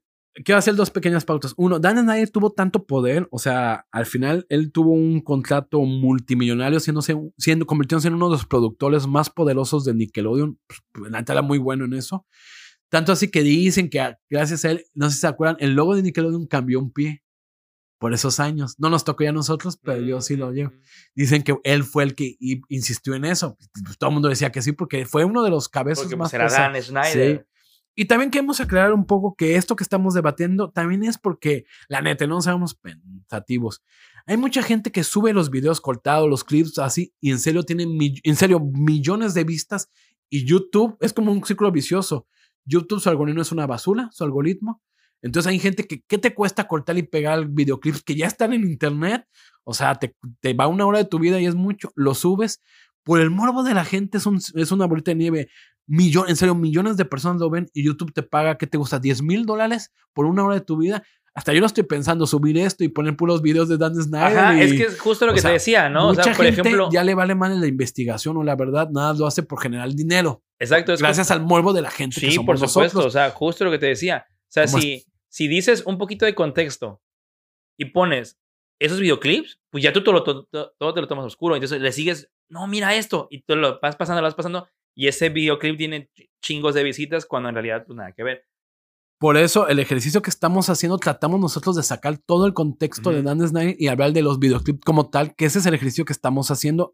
Y hasta ahorita estamos de acuerdo nosotros, Nacho y yo. Ustedes eh, también hagan este ejercicio. Yo creo que hasta ahorita sí son cosas raras. El vato era raro, pero nada va ilegal. Pero no es Estamos ilegal. que- A ver, ¿qué otra hay? A ver, en un video de, eh, del show de Amanda Bynes que sacaron en DVD, si no me acuerdo, sacaron en los extras y sacaron donde Amanda de 12, 11 años está en una tina y este vato entra con short como cualquier señor, con una panzota y se pone en la tina de baño llena de burbujas, no se le ve nada más más que la cabecita de los dos junto de ella. ¿Qué pedo? ¿En el relómetro cómo lo marcas? No, eso sí ya. Eso, sí, ya, eso sí ya es muy raro. Eso sí es como que yo que estoy ahí, hija, salte de esa tina ahorita y nos vamos, cabrón. Y nos vamos, güey. Y a ti te parto tu madre ahorita, güey. Y de pronto dan, ay, se me cayó un millón de dólares. Hay Ok, hija, mira, bueno, ¿sabes qué? No te está tocando, ¿eh? Porque ahí te va. Justamente dicen que Amanda Bynes se volvió muy cercana a. Bueno, se volvió de la musa de este güey porque los papás realmente ni siquiera iban a las grabaciones y firmaron un contrato donde haz lo que tú quieras. Eso dicen, no hay pruebas. Y por eso es como que, ah, pues con esta chava no hay ningún pedo. Pues voy a estar llamándola y voy a seguir ahí haciendo cosas raras. Yo estoy de acuerdo contigo. Ahí sí ya. Es que, No ¿sabes? es ilegal, volvemos a Sí, lo mismo justo, y hay que estar conscientes. No es ilegal, si está firmado por los papás, los papás lo permiten y hay una hay una hay un una ente del gobierno que está checando eso porque se supone que debe haber un ente de gobierno checando las grabaciones de menores que tiene que ir de vez en cuando a checarlo. Si todos dicen que está bien y no hubo ningún pedo, pues no es ilegal, yo no puedo decir que sea ilegal. Pero sí, mira, el metro ya es 9.5 tirando la chinga tu Es- madre. sí, güey. Es que, mira, volvemos a lo mismo. Y de hecho, después vamos a hablar de, de otros temas. Ya no, ahora sí que. De básicamente lo mismo, por ejemplo, como Harvey Weinstein, ¿no? Por ejemplo. Pero lo que voy con esto es que aquí el punto, o yo siento que la gravedad del asunto de, de, de este tema en particular, es que estamos hablando de que son niños. Totalmente.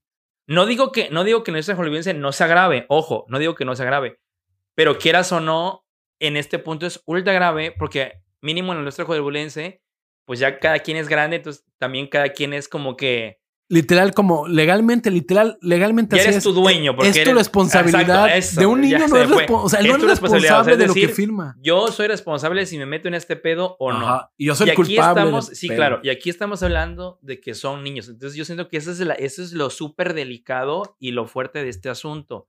Entonces, ¿por qué? Porque, por ejemplo, si a mí me lo preguntan como un adulto, como un mexicano, como una persona, o sea, normal, desde mis parámetros normales, yo en ese momento digo, no, que en primera, ni siquiera, o sea, yo voy a las grabaciones con mi hijo o con mi hija. De acuerdo. Porque no deja de ser un menor de edad y no deja de ser mi hijo o mi hija, güey. En primera. En segunda, esto es un trabajo, hijo o hija, es decir, grabas, vienes para acá y nos vamos a la casa y nada, y ya, ¿no? Ah, buenas tardes, productor, la chingada, y hasta ahí, güey. Nada de que los dijo que vayan a jugar a no sé dónde, que vayan al rancho Neverland con no sé quién, que vayan a una tina con no sé qué pedo porque es continuo extra. O sea, quieras o no, toda esa madre, cualquier padre, yo siento que en los parámetros normales no lo dejaría, independientemente, como bien dice Mauro, que no hagas nada que sea legal o sea ilegal, independientemente de eso. O sea, si alguien desde aquí nos está escuchando que es padre, tú no lo dejas.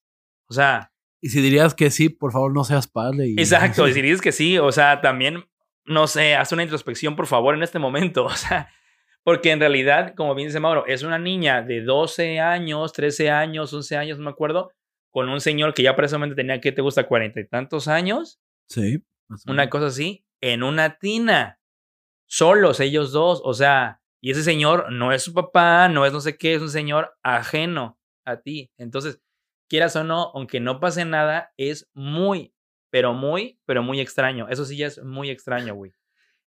Exactamente. Y bueno, esas son de varias cosas sido de Daniel, pero estas son las cosas como que más raras que nosotros hemos visto. Muchos dirán, bueno, eh, no hubo demandas, no hubo. Fíjense que no. O sea, realmente, ya hablamos del caso de Amanda Bynes y Janet McCurdy, que son los casos donde más, ellas más alzaron la voz, por decirlo de alguna modo, y al final no pasó nada, no hubo demanda. Las dos han vuelto a hablar del tema y no han vuelto a mencionar directamente eso Es ni que es- nada. ajá. Ahí es donde te quedas, bueno, ¿qué pasó? Y también hay que diferenciar las cosas, porque una actriz de Victorious, que su mamá estaba todo el tiempo con ella en las grabaciones, eh, sí interpuso una demanda contra Dani y la producción porque el vato le hablaba muy fuerte y le gritaba y la trataba mal. Por, y Dan incluso se hizo la investigación y salió culpable. Dan tuvo que pagar, eh, eh, tuvo que pagar un como compensación, pero él mismo dijo, bueno, sí, la neta, yo, yo trato a los niños como actores grandes de que les doy una, dos, tres, pero son niños, ¿no? O sea, ellos pueden, les puede valer mal esto. Pero o pues sea, en cuanto a regaños, en cuanto a, güey, lo estás haciendo mal, cabrón. No, y son niños que obviamente no lo ven como un trabajo, pero yo sí, sí, creo que lo deberían de ver así. Dice, yo sé que, incluso le ha dicho, yo sé que me tomo muy en serio, esto está mal. Y esta actriz sí le, toda la fecha le ha tirado mierda, incluso hasta la fecha le tira mierda, pero ella deja en claro que nunca hubo ningún abuso sexual, que fue un abuso laboral. Ajá, exacto. O sea, como una mala praxis de jefe, ¿no? De que, ay, güey, no sé qué, la Exacto. chingada, ya lo esto. Y me equivoco, no era Victorious, fue de Soy 101. Incluso dice que soy que la, la hermana de Britney Spears como que no le cayó bien y por eso todo el mundo le hacía bullying, pero bueno. Y pues bueno, ya hemos hablado te digo, de los casos más importantes. A todo esto que ha dicho Dan, fíjense que sin querer queriendo, que, bueno, vamos a actualizar esto.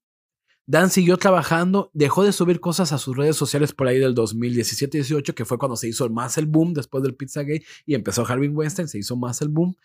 Él, él usaba mucho sus redes sociales, lo dejó de hacer y en el 2018 él ya terminó. eh, él renunció a Nickelodeon. Ojo, mucha gente criticó esto a Nickelodeon porque dices, Mm. oye, tú debiste de mínimo de laboralmente separarte de él. Nickelodeon dijo, no, pues para nosotros hicimos una investigación interna y no hubo nada. Y Dan dijo, ¿sabes qué? Yo ya... Y sí, el vato dice, yo soy muy perfeccionista. Yo tenía hasta cuatro programas corriendo al mismo tiempo. Yo ya estoy cansado de trabajar. Yo, la neta, quiero tomarme un break. Es lo que él dijo, Mm. ¿no?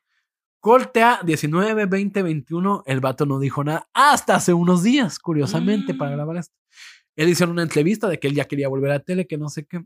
Y le- ahí se le hizo la pregunta, oye, ¿qué onda estas acusaciones? Y que el internet ya te acusa porque ya ni siquiera son los actores.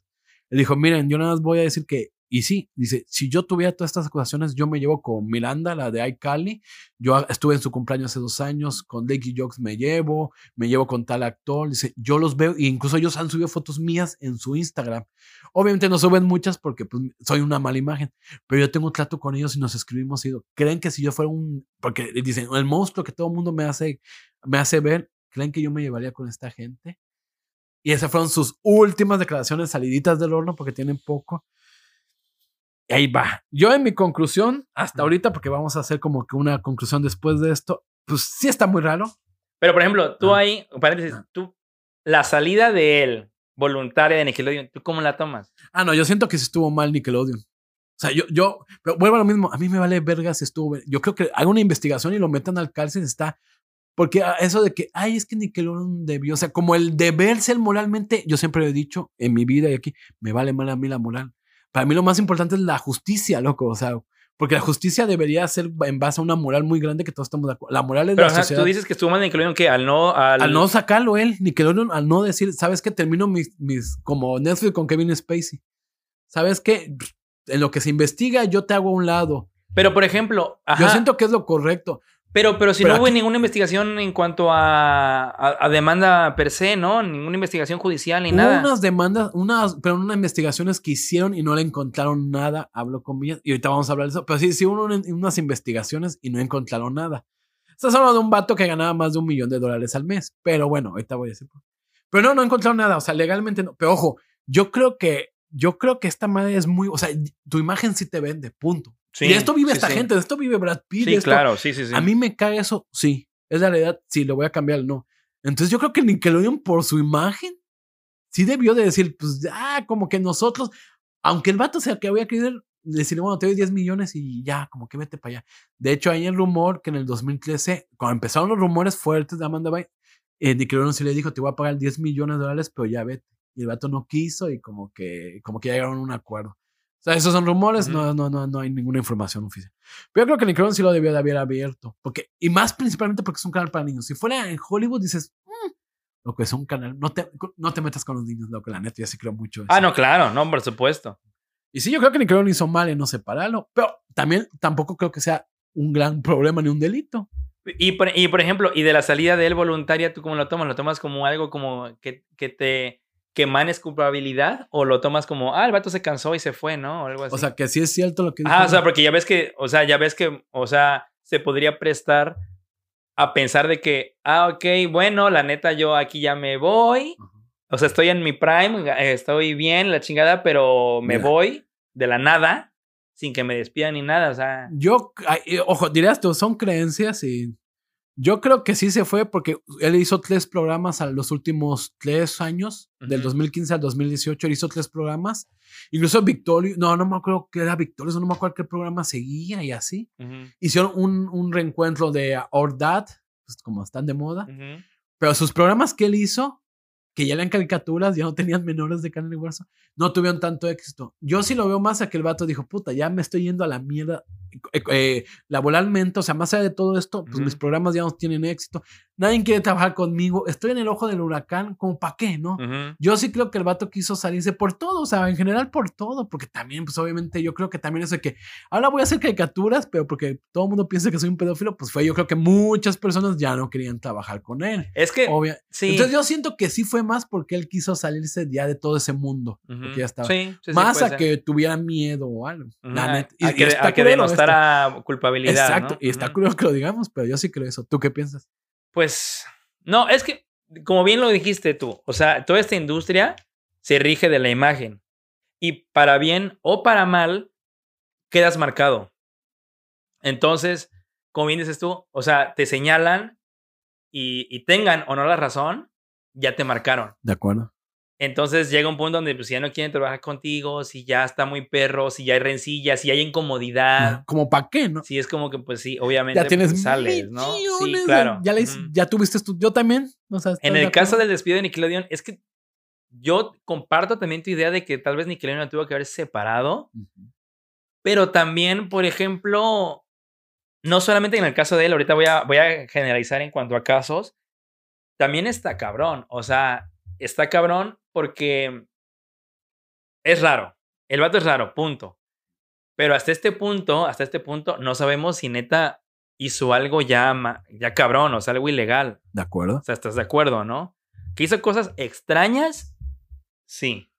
Pero que hizo algo ya ilegal, no o sea, como en el caso de Harvey Weinstein, que ya es culpable, ¿no? Sí, que sí, ya sí. rollo. Que hay pruebas, porque hay pues, así pruebas. empezó todo. con Exacto. un- Pues aquí en este caso no hay, o mínimo no hasta ahorita. Entonces, dirías tú, yo creo que por el, por lo de que es un canal para niños, yo creo No, que, exacto. yo creo que esa, por esa, esa sola razón es la que si hubiera dicho, ¿sabes qué? En lo que son peras son manzanas, pues hacemos un lado, güey. Lo que es un canal para niños y ya es un vato realito. Cuento que, ojo, no porque, no porque sea culpable o no. Realmente ya tienes pruebas de que es realito. Pues hazlo un lado porque, o sea, si estás viendo que te Sí. viene el pedo, mejor invítalo. Porque ahí te va, yo creo que si fuera otro canal, yo no lo despedía. Te voy a decir por qué, porque la neta, pues no hay pruebas fehacientes y no es por defender al cabrón, pero hoy en día también es muy fácil señalar y muy fácil eh, tirar, a, o sea, a gente porque sí Sí, sí, sí. y sin prueba alguna y pues digo, ya te quedó la mancha, o sea, ya estás apestado, güey, aunque neta no tengas razón, o sea, entonces también a mí es, esa, esa parte me choca de, de la situación que vivimos hoy en día, o sea, o sea, ¿cuántas veces no hemos visto casos en, en, la, en la televisión o en las noticias o no sé qué madre que, por ejemplo, una exnovia a- ataca al, al- a la expareja con algo así, cuando en realidad fue nada más puro coraje de que la cortaron, ¿no? Y en realidad el vato pues no hizo nada malo y ya perdió el trabajo, ya perdió a los amigos, a la familia, o sea, ya es una paria social y laboral por un berrinche de la persona. Entonces, si hubiera sido otro canal u otra situación, igual y no, pero en este caso, como bien dices tú, como es un canal para niños, yo creo que esa es la razón suficiente como para decir, ¿sabes qué, güey? Te hago un lado. Yo estoy igual. Te digo, si fuera otra situación, otro canal, a lo mejor lo pensarías. No te voy a decir. Yo creo que es un canal para niños y ya. O sea, tiene que ser, mira, así. Sí. No hizo ni. En el fondo, este debate a mí me vale madres porque la- pues, no me importa que lo separen, me importa que si hizo algo se le investigue y esté Sí, en la cárcel. claro. Y bueno, hasta ahorita lo que hemos hablado, lo quisimos hacer así, queridos escuchas, porque pues, lo que- sabíamos que había cierta información donde obviamente ya los íbamos más a, ¿cómo se dice? Ya a premeditar que pensaran mal. Sí, ya sé como que ya tirándole el hate, ya, ya tirando el más rollo. Entonces, hasta ahorita, ustedes formen su opinión, paren este podcast, dense cinco minutos para pensar, denle play, listo. Ya volvimos. La- ahora sí, donde yo creo que ya valió más Daniel y es indefendible, es que él, obviamente, cuando Nickelodeon empezó a hacer estos programas de carne y hueso como Mordad, empezó a hacer campamentos de verano para eh, niños actrices, Ujú. actores y actrices. Ujú. Y empezó a llevar muchos niños. Y Dan era uno de los encargados, o sea, no encargados, pero estaba ahí, junto con otros cuatro, bueno, eran varias personas, ¿no? Seis, siete. Y tatastas, y de ahí salió Amanda Bynes. De hecho, no sé si los demás, Black George, no sé, pero salieron varios ahí, extras y varios. En el famosos. camping. Y después resulta que pasó, que quitaron este eh, curso de verano, siguieron, y muchos de los que trabajaron ahí siguieron en Nickelodeon y se hizo una investigación de pedofilia en Nickelodeon, donde descubrieron que muchos de estas personas que estuvieron en los noventas encargados de estos proyectos, incluso en el show de Amanda, todos los que estuvieron ahí junto con, de productores ejecutivos, junto con Dan Snyder, todos tenían cosas de pedofilia. Contenido. Uno sí tenía como que unas dos acusaciones de pedofilia y medio sí pasaron y está en la cárcel. Otro tenía contenido que en Estados Unidos, bueno, en todo el mundo Es eso es ilegal, ilegal. sí, eso es ilegal. Y eso es cárcel, ¿eh? Sí. Ustedes sepan. Dato curioso rápidamente, hay un videojuego de, de PlayStation 1, creo que era, de voleibol, donde si ganabas o peleabas, las chicas se quitaban la, Ah, el Brasil. No, Ujú. nunca. El PlayStation 1 o 2, no me acuerdo. El punto es que salían, eh, eran jugadoras de, de caricatura, pero salían videos de chavas en, Mm. en topless. Una de esas chavas a grabar eso mintió, decía que tenía 19 y tenía realmente 17. Salió el video, salió el videojuego, obviamente te causó un revuelo, mandó una chingada, pero si tú en Estados Unidos y en el mundo, pero más en Estados Unidos, si tú tienes ese videojuego, te pueden meter a la cárcel porque es pedofilia. Sí, Aunque tú no lo supieras, aunque tú no Sí, supieras, o sea, el tener tu contenido en tu eh, computadora, que comprueben que es pornografía tuyo, infantil, es cárcel. Exacto, exacto, sí. O sea, es una multa muy grande. Entonces, uno, una persona que tenía contenido pedofilia, pues fue a la cárcel. Otra persona, sí hubo pruebas fehacientes de que a los niños de este campamento y de que trabajan en Crown les gustaba como que señale pornografía. Nunca los tocó ni, ni nada, pero sí había O sea, un video mira, grabación. video. ¿no? Ajá, exacto. Y se reía y como que era como un juego para él. O sea, todo el círculo social de Danny Nader está metido en pedofilia. Obviamente menos el papá de las gallinas, el que tenía más dinero Ajá. y más poder. Ya con esto, obvio, por eso lo- justo por eso lo repito, dividimos esto en dos partes, la parte anterior que es, y esto para mí, pues ya el vato, mi Ya es la que conclusión, derramó el vaso. sí, en ¿no? conclusión el vato, si es un pedófilo, sí debería de haber una investigación, no ha habido una investigación realmente que lo incrimine, pero para mí el vato sí es un enfermo mental, es un pedófilo y se puede pudrir en la mierda. Sí, ahora sí que yo estoy de acuerdo con, con Mauro. Es de esos pedófilos ultra inteligentes porque pues no le han demostrado nada después de todos estos años, ¿no? La verdad, yo siento que el vato sí es, sí es, sí es pedófilo. Lo que sí, lo que sí te digo es que lo que yo ahí no entiendo, por ejemplo, y no he logrado entender, y no solamente de aquí de Nickelodeon, sino pasa en todos estos, en todos estos casos, es qué onda con esa banda, güey. O sea, con la banda no de, no de Down, sino con la afectada. Por ejemplo, como Amanda Vine, como Jenny McCordy, como todas estas. O sea, es decir, yo no entiendo el por qué no de alzar la mano y decir, loco, la neta, machín, me pasó esto, esto fue así, fue en tal año. O sea, como que decir ya unas pruebas un poquito más convincentes, fue en el rodaje tal y fue así, así, así. Para neta acabar con, con este tipo de monstruos, güey. Yo lo que sí creo, o sea, no, y de hecho ha salido en programas especiales, ahí te va, y sonará fuerte, pero también, o sea, lo entiendo. Uno, porque tuvieron un beneficio millonario. O sea, tuvieron un beneficio. Y dos, en este caso de niños, los papás siempre se dice que el 90% los papás saben. Los papás Es que hacen- claro, Entonces tú, al, al el- declarar, estás echándole mucha mierda a la memoria de tu papá y muchos no quieren hacer eso. Es que en el caso, por o sea, eso, al final por, es eso tu yo- papá. por eso decíamos anteriormente que con el caso de los niños es muy delicado y está muy cabrón. No es lo mismo. Pero en este caso, güey, es que son niños, cabrón. Yo creo que ahí sí los papás, cabrón, pues sí deben de saber ciertas cosas, güey. está, hay un estudio donde dicen que los papás están no involucrados de que ellos hayan cometido algo, pero de que sí sabían ciertas Pues cosas, claro, se o sea, hicieron o sea, tontos. más que nada de que te volteas, ¿no? Volteas la cara. Así como que, oye, voy a. Es que, es que tu hijo quiere conocer a, a Dan Schneider o a Michael Jackson o quiere ir a este camping o a este rancho a la chingada, pero es solo para niños. Es un. re- Y tú así como que. No, tú- no, oye, te voy a dar un millón de dólares. mm, pues sí, es seguro, ¿verdad? Y te van a- volteas. Es como. Es que yo no puedo entender ahí, güey. No puedo entender ahí ese No, tipo de yo por, banda. el- o sea, por el millón de dólares, porque, mira, pero es que mira, por el millón de dólares Mira. a ti es un pedo, pero a tus hijos. pero, mira, hay gente que no cree en vacunarse y que no le va a pasar nada con el COVID. O sea, dices, ¿cómo creen? O sea, hay gente que dice, o sea, ah, pues igual no, no se ve mala persona. Porque Ajá. obviamente no creen que los van a violar. Ajá. O sea, yo creo que ya cuando en tu mente tú crees que sí te van a violar a tu hijo, no lo haces. Pero es, no, pues igual el vato es cariñoso. El vato Se es metió a súper bañar con ella al jacuzzi. jajaja, es que la quiere mucho, ¿no? Por- yo creo que sí se lavan el cerebro y está comprobado. no sé, güey. No. eso ya para mí es too much. O sea, ya. Y a tu pregunta de por qué lo- los niños ya crecidos no declaran, porque muchos tienen, o sea, porque muchos realmente aman a sus papás, no es como que mi papá es un monstruo, no, no, no, muchos realmente, bueno, mi papá tuvo un error y ese error pues me chingó la vida y fue un error muy grande, pero realmente Y ese se error me tiene aquí en un puto manicomio, güey. con opiáceos y todo, todo el pinche día como Amanda Vine. Pero muchos aman a su papá y en el fondo sí es como que no mames. O también muchos niños ya grandes hicieron un chingo de miedo. O sea, es, es como que yo te embarro de mierda para que tú no digas nada porque ah, dicen que así pasó con Drake. Eh, sí, Drake Bell.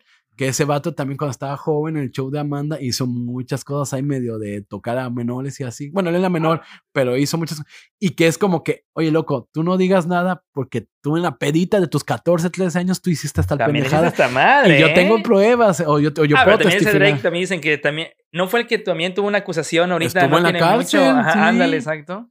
O sea, al final es como, estos otros son inteligentes, loco. Ah, claro, güey. Y obviamente Este también las tienes. son inteligentes. Ponte tú que Amanda Bynes fuera la prueba, el experimento, que Amanda Bynes realmente estuviera bien y este vato hizo todo este show y tú y yo ya estamos diciendo, sin conocerla, porque no podemos conocerla, que la neta de- de- le quitamos credibilidad. Pero imagínate que realmente la vieja está súper bien. Y este güey con todos los millones le haya metido una pinche loga para que estuviera loca y la, y la metiera, o sea, todo lo haya A fabricado él. bestia, mi Ah, cerebro. sí. Entonces, y, y y entonces las demás dicen, ah, si esto, conspiraciones. y si la otra dice, ah, su madre, si esto hizo con Amanda Bynes, que era una figura del adolescente del cine, Que no dice, era conmigo. yo no soy nadie famosa, yo ni siquiera estoy en la actuación. Puta, a mí y a mis familiares les puede hacer. Y sí, esos vatos sin pedo pueden de- pueden decir, bájale de huevos o tu familiar tal que quieres mucho, yo sé que vive en tal lugar y le va a pasar. Ah, bueno, Ah, sí, eh, cagado sí está cagado, cabrón, o sea. eso sí también. Eso es lo de que ha pasado, ha pasado. Que este vato lo hizo, no lo creo, estamos hablando en general. Pero de que puede pasar. Entonces ahí sí dices, Sí, no, mira, yo ahora sí que en resumen, yo creo que sí, el vato sí es un pinche pedófilo. Em, ¿Por qué? Porque la neta hay conductas que tú haces o no con, o sea, socialmente aceptables con gente menor de edad y con, y con gente adulta y todo el rollo, y ese vato, la neta, él. O sea, tan solo el, el, esas muestras de afecto, tan solo esas cosas, esas fotos, esas reuniones, esa, esa madre latina, esas, esas pruebas, lo voy a decir entre comillas, esos retos y toda esa onda, no sé, o sea, tú tienes cuarenta y tantos años, eres un adulto, yo creo que pues sí tienes, tendrías que saber que esa madre no, o sea, no va. O sea, para nada va. Entonces, como que si lo haces es porque a ti te gusta todo ese pedo, güey. O sea, no es de que te valga madre o lo pienses que está bien, sino es porque a ti te gusta, o sea, en realidad porque por dentro eres un enfermo y tienes pedos, güey. Pero si no, sí. O sea, en resumen, el vato es una mierda también y es un pedófilo, güey. Esperemos que les haya gustado este podcast, esta nueva, esta nueva eh, formato que estamos haciendo. Si les gusta, díganos en nuestras redes sociales cuáles son, querido líder. Es facebook.com diagonal los hijos de Krypton. Ahí nos pueden escribir. De hecho, estaría chido que también si ustedes tienen otra opinión, por ejemplo, o cierta prueba o cierto hecho eh, que nosotros no, no, hayamos platicado, pues también nos la escriban ahí. Oye, mira, es que yo sí tengo esta madre y hiciste esto. Oye, no, porque ya salió a desmentir tal y tal persona. Digo, nos podemos equivocar, ¿no? O sea, este es juicio nuestro, así que. No, y, y que sean fuentes dignas, porque hay muchos mm, en Reddit, hay mucha, ah, incluso en Reddit hay un vato que dice, ah, yo trabajé con este vato y me pagó 100 dólares por hacerme cosquillas y yo tenía 15 años. Puta, en Reddit, o sea, ¿dónde está tu fuente? Que eres anónimo, te llamas Sirenita29. Pero sí, ahí pueden escribirnos los que sea. Y también igual si quieren que hablemos de otras personas así como que medio raritas. Medio turbio. Eh, turbio es la palabra exactamente. Y bueno, por mí es todo. Me despido, Mauro Cortés. Adiós. Los dejo con el mensaje Zen del querido líder. Muchas gracias. Mi mensaje Zen es, por favor, chavos, no hagan cosas buenas que parezcan malas, la neta. No se junten con gente depredadora como, como Dan con nuestro amigo Dan. Y el otro mensaje más importante es mi Twitter, arroba Ignacio Síganme, lo sigo. Nos estamos viendo. Muchas gracias por todo. Bye.